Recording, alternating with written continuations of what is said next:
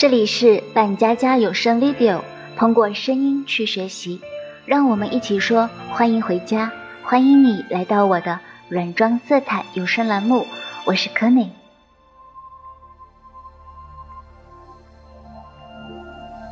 之前我们说了第一期家的二点零版本，主要讲的是真实的还原生活，解锁生活的无数种可能性。第二期家是一种爱好，主要讲的是保护自己的爱好，跳出固定思维，打造家的美好。第三期家是星河闪亮。主要讲的是闪亮的元素和单品。第四期家会和你一起长大，主要讲的是软装的角度出发，正确的认识成长的家以及我们应该怎么做。本期我们要说的是明确自己的喜欢，解析这种喜欢元素，以及如何打造自己的心水风格家居。乍一听，本期内容好像和第二期“家是一种爱好”有点类似，其实还是不同的。那现在呢，我们来具体的来听一下本期的内容吧。首先，我们说的是要明确自己的喜好，不被世俗影响。如果说要去探究一种家居风格，那么。每本教科书里面说的都不尽相同，常见的家居板块或者是门户也只会列举一些最为常见的家居风格，但是真正的风格如果去细化的研究，会发现简直是无穷无尽。举个例子，光是地中海风格就可以分为很多种，比如说希腊地中海风格。西班牙地中海风格、南意大利地中海风格、法国地中海风格、波普风格、北非地中海风格等等。我们熟悉的田园风格也可以分为很多种，比如说欧式的田园风格、美式的田园风格、韩式的田园风格、中式的田园风格、简美风格、简装修。法式的田园风格、乡村田园风格等等，可以说每个大的地域、小的地域都存在着很多细分。所以，对于风格，我们其实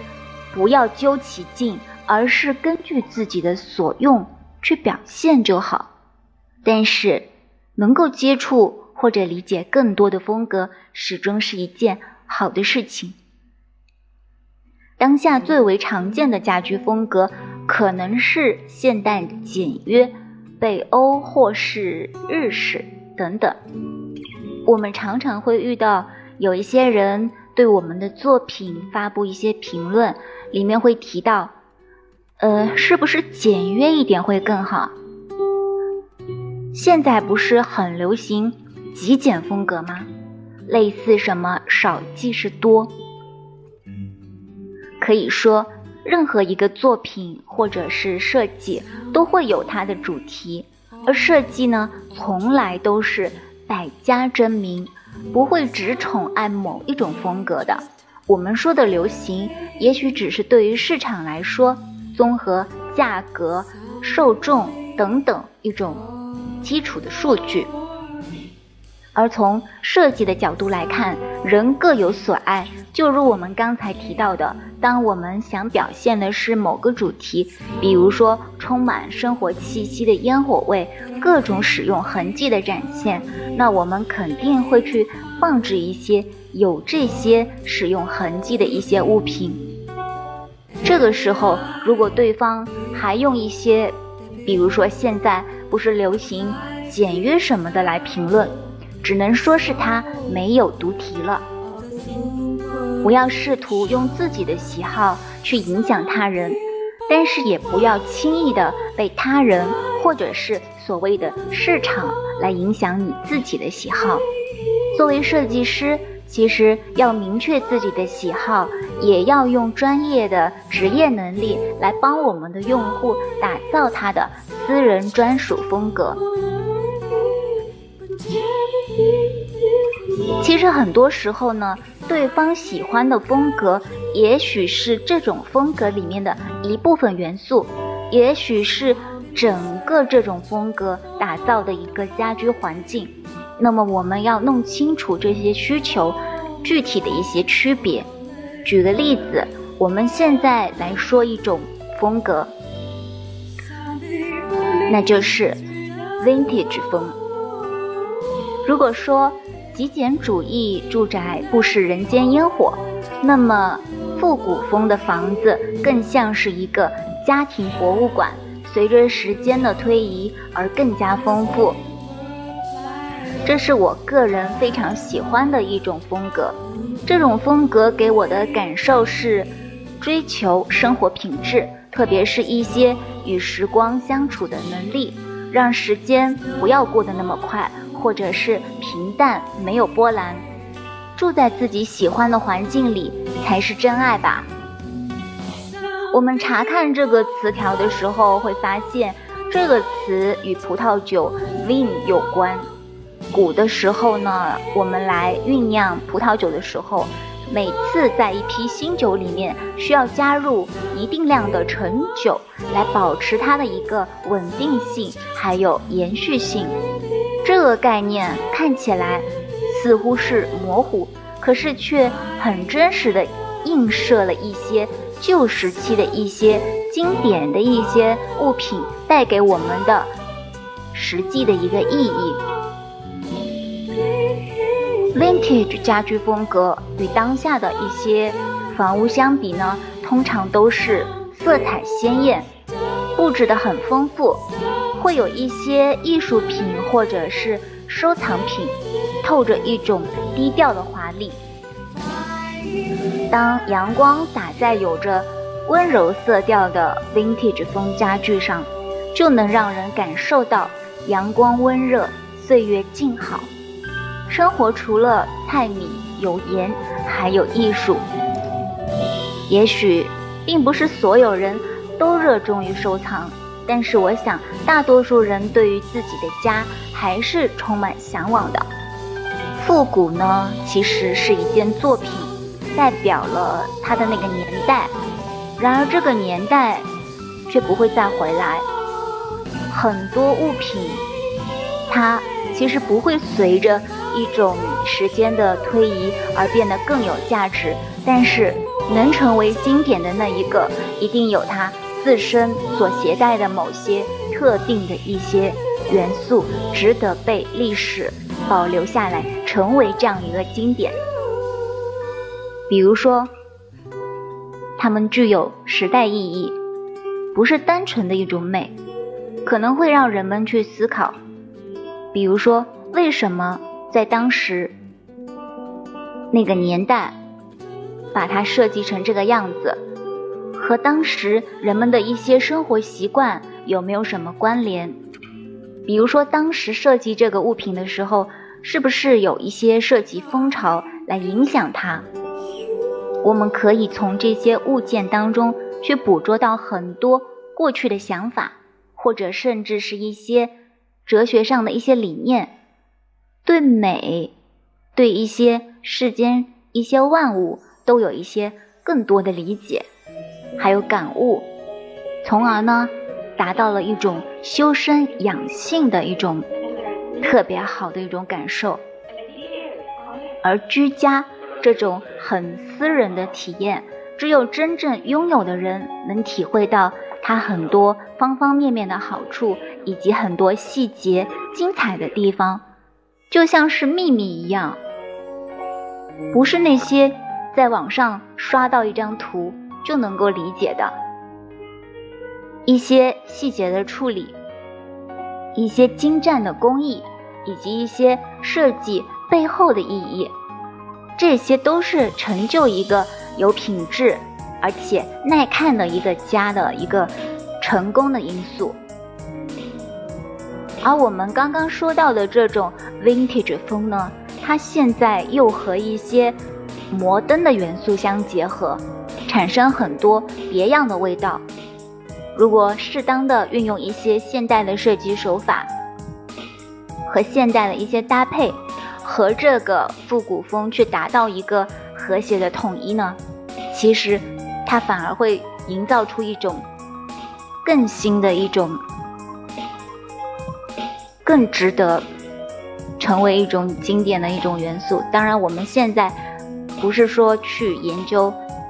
怎样让它成为一种新的风格，或是怎样。我们现在先来看一下，假如说我们喜欢的是这种风格，那我们实际运用的时候，怎么来打造这种 vintage 风质感的一种家居环境呢？Coco Chanel 曾经说过：“我崇拜美，但是我讨厌所有仅仅只是漂亮的东西，因为世界上面每天都有很多新的诱惑，好看的人，还有衣服，还有各种各样的小物件。一开始你会觉得很动心，可是过了一段时间就会想换了，嫌丑了，嫌过时了。只有那些经典的东西，还有人。”他们不会过时，永远让人持久心动。这就像有着灵魂与价值的艺术品，你就算见过很多，经历过很多时间，你还是不会忘了它曾经带给你的意义。我们现在夸奖一个人的长相，或者是赞美一个人的家的时候，最高的一个赞美词汇就是。美的很高级，因为好看是形容一些世俗中庸的美，大部分都是美则美矣，而没有灵魂，没有辨识度。而高级的美呢，就可以彰显出一种品味，贵在一种气质，而不是说仅仅是一种好看的一种事物的堆叠。那我们打造这个 vintage 风质感家居的时候，可以运用到具体的元素有哪些呢？比如说，我们可以用一些具有复古气质的一些单品，比如说一些老柜子，能够装东西、收纳东西，又透着一种时光、一种岁月静好的一种感觉。而且它们还可以成为一种装饰，即使是摆在现代风格的家居环境里面，它还可以成为一个视觉亮点，一个中心点。比如说有质感的单人沙发，很适合作为一个阅读角来用；比如说一张老式的椅子凳子，比如说老式的桌子，比如说很多老物件。像老式的行李箱、老电视、缝纫机、老照片、旧海报、小木匣、古董照明灯、手绘的瓷器、老式电话等等。那这些单品呢，都可以来成为我们家居环境当中一些点缀的一些很经典的一些复古的元素。然后接下来我们从色彩上面来看，Vintage 家居风格当中的色彩呢，其实是又复古又时髦，它的辨识度非常的高。它不仅会有一些，比如说类似深蓝、深绿的一些沉淀的颜色，也会有很多欢快的颜色，甚至是夸张的颜色。他们彼此之间会有一个映衬，让这个家呢显得很有魅力，非常的有他自己的一种风格。比如说，我们举个例子，类似于黑白格子的一个菱形格地板。如果说你在家里铺设这样的地板，就马上可以让这个家多一点点俏皮、魔幻、复古。还有一点时髦的感觉，还有一个是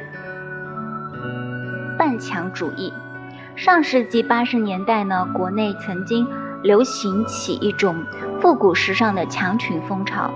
上面呢是白墙，下面搭配一些彩色的油漆的一些混搭墙面，这是那个时代家居装饰的一种很时髦的标签。而这两年呢，这种复古的装饰风又重新兴起了，这种双色墙面设计呢，以一种。更加时髦的一种姿态出现在我们的面前，在千篇一律的纯色墙面当中呢，就脱颖而出了，成为一种新的一种被人们喜欢的一种设计元素。还有呢，就是图形，Vintage 家居风格当中会用一些抽象的线条，还有几何图案。这个呢是受到上世纪六十年代，因为当时很流行用各种点、线、面来作为一种基本元素，和一些抽象的几何物体进行组合。所以呢，我们会用一些，比如说双色条纹的一些装饰，比如说一些几何图形的地毯等等。然后呢，是从一些。材质上面，比如说能够给我们带来温暖感受的布艺，还有木头，在 vintage 家具当中，其实使用的最多的应该是木头。装饰当中，它使用的最多的应该是布艺，因为这两者呢都有一种自然、温暖，还有淳朴的一种感觉，而。其他有一些带给我们不同感受的，比如说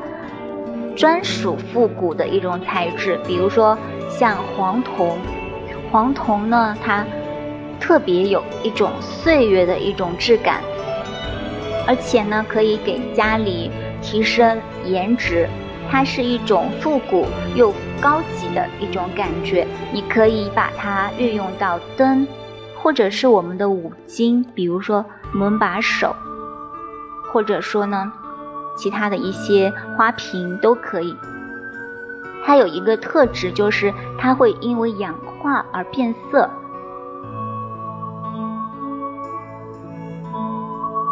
如果说你家里面有一些，嗯，黄铜材质的一些水龙头或者是拉手，这样呢，就马上会给这个家带来一种。维多利亚时期的一种一种感觉。一个好看的家呢，要具备一个视觉焦点，不是说一定要具备，只是相对来说，它会和一些没有视觉焦点的一个来相比，就是会有一个点睛的地方。当然有些。不需要特别刻意，只是你自己想是不是想去营造这么一个视觉中心点。我在有些地方看到有一些软装设计或者是一些老师讲的软装设计的要素的时候，他会提到，嗯，一定要有视觉中心点。我觉得我其实是不同意这种说法的，不能说是有视觉中心点的，它一定是更好。只能说他会有自己有了这个视觉中心点以后，他能够表现出什么？可能有些人会觉得说，他和没有视觉中心点相比，他是出彩的，他是醒目的。但是如果说对方的实际需求，他是喜欢不要有这种出彩的东西，那你何必去？特意的做这么一个视觉中心点呢，所以说这些东西是规范也好，是规则也好，是常用的思路也好，都要根据你实际的运用去做，而不是说我看到其他的人这么说，那我就这么去做好了。这样子就跟我们本期说的不要被世俗影响这一点就相违背了。那我们刚刚在说黄铜，我们接着往下说黄铜呢。其实作为家里面的这么一个使用的一个元素，它其实很容易成为这个视觉中心点。但是相对来说，我们要注意克制，不能是到处都是这些黄铜的物件，可以运用，但是要适当的去分布，会好一些。比如说，打磨的抛光好的黄铜托盘，也可以成为一个实用的一个收纳摆件，而且也可以成为点睛的一个非常强的一个选手。那么，不同的家居配色呢，和黄铜来搭配也会有不同的一些感受，比如说。白色系的一个家居氛围和黄铜去搭配呢，可以显得色调轻盈、清爽，不造作。如果是粉色和黄铜去搭配呢，嗯，不会有那种甜腻感，或者是让人觉得幼稚，它反而会让人觉得有一种优雅，还有从容的一种高级感。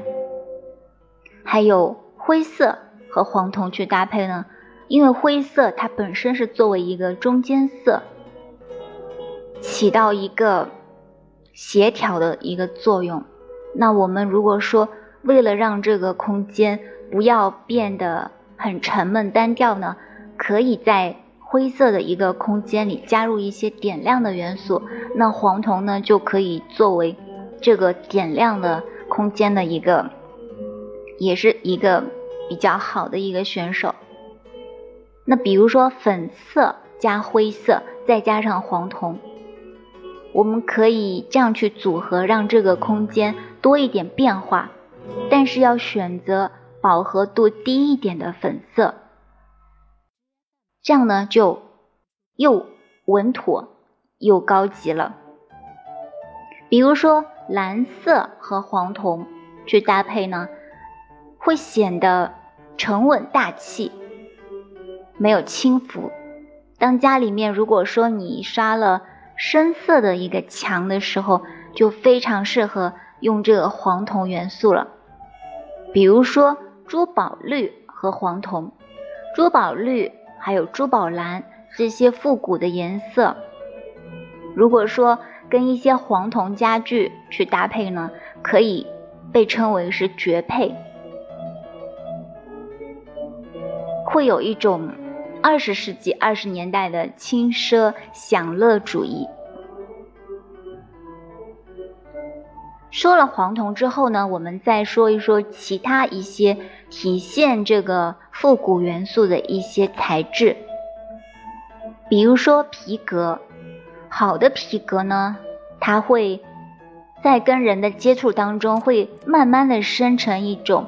不同的纹理，还有颜色，也会。有这种时光的痕迹，那这种痕迹跟刚刚我们说的像那个黄铜，它会有一个氧化变色，其实是一样的。这种痕迹留下来，其实都是非常的好的一种优雅的一种高级的感觉，而不是说变旧了、变难看了，不是的。还有一种材质呢是天鹅绒，天鹅绒呢它有一种看起来就好像。很厉害的感觉，几乎呢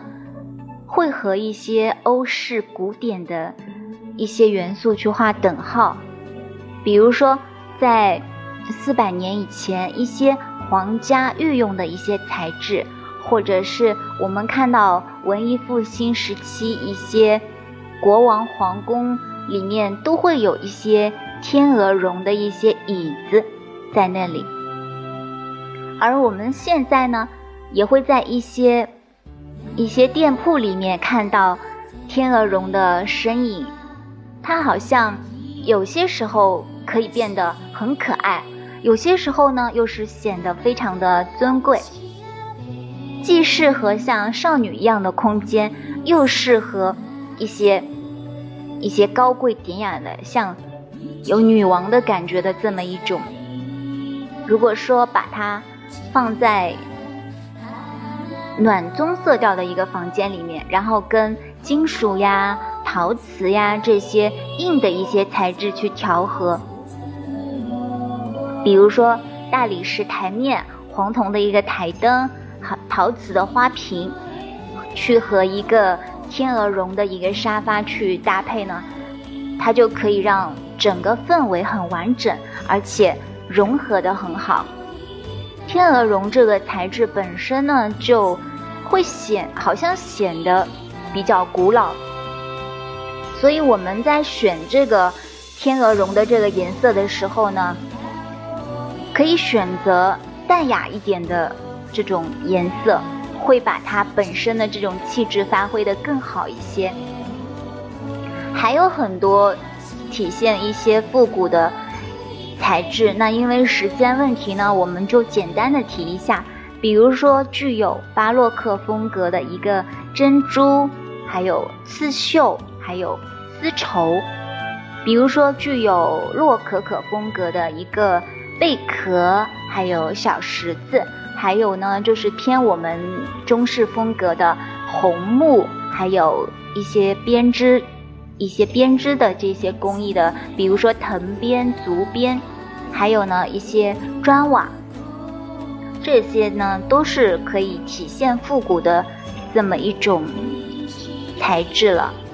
然后就用这些东西，你自己去合理的打造呢，其实很容易让你的家变得很高级、很有质感。那还有一个就是。我们说怎么打造这个 vintage 这个风格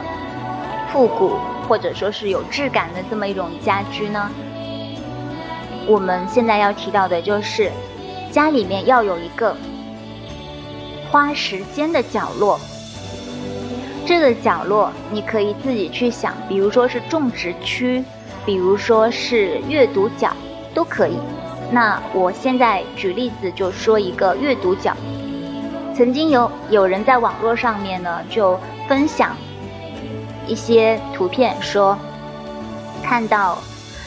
日本的学生他们会坐在地板上，或者车站，或者是其他地方等车的时候去看书，没有人去玩手机。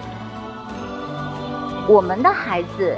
可能相对来说能做到这样的很少。说我们的孩子或者我们自身。都会看手机比较多，低头族走路或者也会在看手机，阅读的时间很少。但其实很多时候这些东西都是跟一个阅读的一个环境有关系的。如果说你的家中有一个阅读角，你自然而然会花更多的时间去阅读。比如说，当你想看书的时候，可是你的书呢？藏在一个箱子里面，你找书都要找很久，等你找到了，可能你就不想看了。比如说，你看书的时候，你觉得眼睛不舒服，可能是因为灯光可能不太适合。比如说，你坐在餐桌旁的凳子上面看书，但是并不舒适，你又能够在这里看书看多久呢？还有就是我们日常生活当中，可能我们的大人们没有给孩子做好这个阅读的榜样，所以说孩子们也不会去做这个阅读的这个事情。所以说家里面其实应该要有一个阅读角，相对来说，它会让我们的家也会变得更美好。我一直认为呢，书籍是一种。不仅仅是知识硬件储备，同时书籍本身也是一件非常好的一个装饰品，也是具有时光元素的非常有质感的物品，是绝对应该被展示出来的。当你把这些书放进被柜门挡住的柜子，其实本身是一种浪费，并且如果你不是超级自律的人，也很难会自觉的去想到。原来你还有书放在这个地方，所以说能够肉眼看到的，肯定是你生活当中相对来说使用频率会相对高一些的物件。所以说不要浪费那么有生活温度还有文化元素的这么一种元素。我们可以通过很多的一些方法来简单的实现这个阅读角，比如说单人沙发或者是椅子，加上阅读灯或者是一个小编机，这样就是最简单的一个阅读角的一个配置了。当然，你还要选择舒服一点的坐具，还有一个非常适合照明的这么一个阅读灯，或者是你要有一个可以。放你常看的一些书籍的这么一个小编辑，然后选择一些搁脚凳或者是抱枕，这样子可以更加舒适一点，或者是可以还可以搭配一个毛毯，在天气冷的时候呢，就可以披在那边，也会显得岁月静好的感觉。在这边呢，我们要根据你阅读的这个实际情况去选择。合适的灯，比如说你是，嗯，靠在沙发上阅读，还是说你是伏案阅读，还是躺着阅读，这些都要选择不同的灯具。那因为时间问题，这边也不说了。今天我说的可能时间已经严重的超出了。那比如说，如果还可以，你自己还可以加一些，比如说，嗯，刚刚说到最简单的那个阅读角，你还可以用一些装饰画或者绿植，还有工艺品。还有书架，那这样子，你这个简单的这个阅读角就会晋级，成为一个标配的一个一个阅读角。那我们在生活当中还可以利用一些小的一些角落，比如说楼梯下面，比如说阳台上面，或者是飘窗的那个位置，都是最常用来作为这个阅读角的。但是相对来说，呃，我个人觉得可能。如果说你要体现不是一种快速，而是一种安静下来阅读的这么一种呢，我们还是往刚刚说的能够让你就是有这么一个放松下来的一个一个角落这样去打造，而不是说今天我们坐在我们的客厅的大沙发上面，在那边你可能不会有想阅读的感觉，可能就是休息，或者是看电视，或者是和家人聊天。这样子，然后最后我们说的是选择自己喜欢的物件。对于家里面你你的一些摆件装饰，其实是不是需要一定非常值钱的，也不要盲目的去跟风。你一定要是挑选自己喜欢的那些，不是说一定要贵的，也不是说一定要流行的，但是一定要是你自己觉得美的。觉得是有趣的，或者是你看到了会觉得开心的，那我们做设计其实也是一样的，不要去盲从，要做你自己觉得是美的，这样子你内心才会有安宁，还有笃定，不然你一直都会觉得自己好像就是是浮着的，不是沉淀下来的，你不会知道自己的心是安定的。这个时候，你就会去问别人，我应该怎么做设计。所以说，其实我分享的一些课程，更多的是教你们怎么去培养自己的一种一种关于设计思维，或者是作为一个设计师来说，他可以很认清自己的道路，去做怎样的事情。而不是说，可能你做了很多的设计，你确实做的作品也很棒，但是总给人感觉没有那么亲近，或者说你自己总感觉只是一个数量的累计，而你不是内心很安宁或者是很笃定这样一件事情。这个听起来似乎是感觉不那么好理解，但是如果说有希。有希望，就是能够这样子的这类设计师，能够坚定自己的心，好吗？那最后我们说的是每期有一个固定的一个灵感调色板。今天我们要来说的是 Sunny Mustard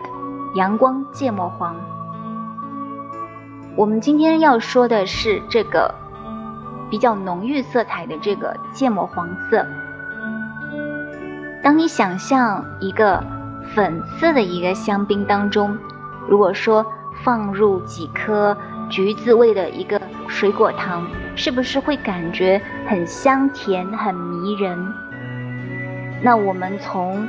这里受到了一个灵感，色彩的一个搭配，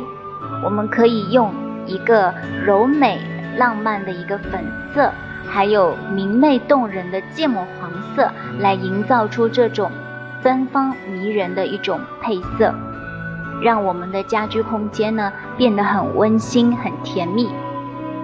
黄色其实向来是一种很显眼的颜色，它其实可以让我们想到自然界的一种阳光，代表着一种光辉，还有希望。有很多，比如说含蓄的浅鹅黄色、浓郁的芥末黄色，它们不。不光是运用在一些墙面上，还运用在一些面料上。而粉红色呢，它好像就是第一感觉会觉得可爱，或者是浪漫，或者是柔美，或者是甜蜜，或者是轻松。那把粉色还有黄色这样去搭配呢，就可以在柔美的基础上面打造出一种。梦幻的、轻盈的、复古的情怀，而且呢，还可以互相的调和，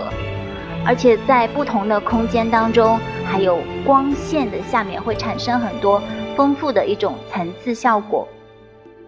而且也会让人感到在这个空间当中充满了一种温柔的一种，好像是怀抱的那种感觉。如果说你的墙面上面是。鹅黄色的，那么你可以用粉色系的一个沙发，或者是红色靠垫，然后再加入一些具有线条感的家具，让这个浅黄色还有木质地板映衬出一个墙壁的色泽，会让空间显得很轻盈、时髦。如果说你不想让你的生活空间当中的色彩过于张扬的话呢，你就可以在一些。配饰上面花功夫，比如说床上的一个盖毯，或者是沙发上面的这么一个盖毯，就可以勾勒出一个很和谐的一个角落，也可以治愈我们的心灵。同时呢，它也是作为一个点睛的一个亮点。好了，本期的内容就到这里了。那我们现在来总结一下本期的内容。本期我们讲的是，家是一种喜欢。具体呢，讲的是，首先我们要明确自己的喜好，然后解析喜好风格元素，还有就是实际运用这种风格元素，还有就是我们每期固定的灵感调色板。感谢您的收听，我们下期再见。